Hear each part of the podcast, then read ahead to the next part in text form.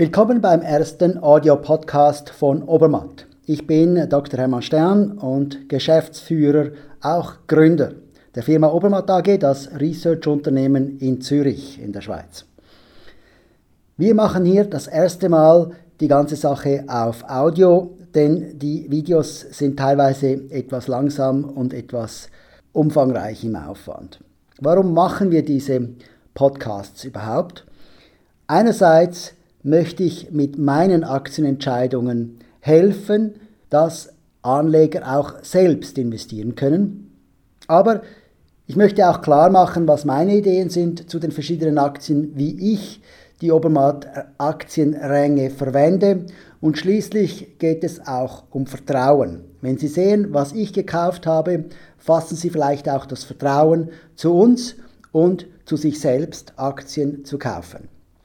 Nun hatten wir eine kleine Pause.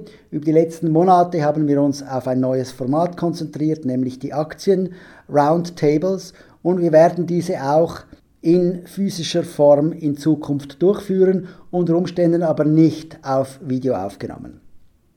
Das wird kommen. Inzwischen möchte ich Ihnen weiterhin meine Aktienanlageentscheide illustrieren. Einige dieser Anlageentscheide habe ich auf Video aufgenommen, als wir in diesen Aktien-Roundtable über unsere Aktienanlagen gesprochen haben.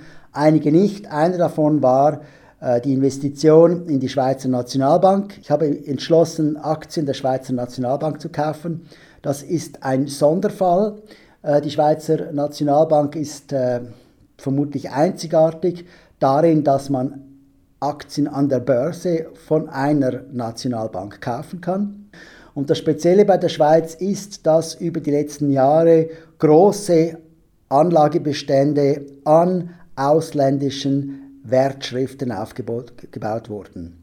Nun kann es sein, dass äh, der Schweizer Franken weiter steigt und dadurch werden diese Assets wieder weniger. Aber wenn ich die Obermatt-Ränge anschaue, sehe ich sofort und eindeutig, dass alles ganz stark im dunkelgrünen Bereich ist.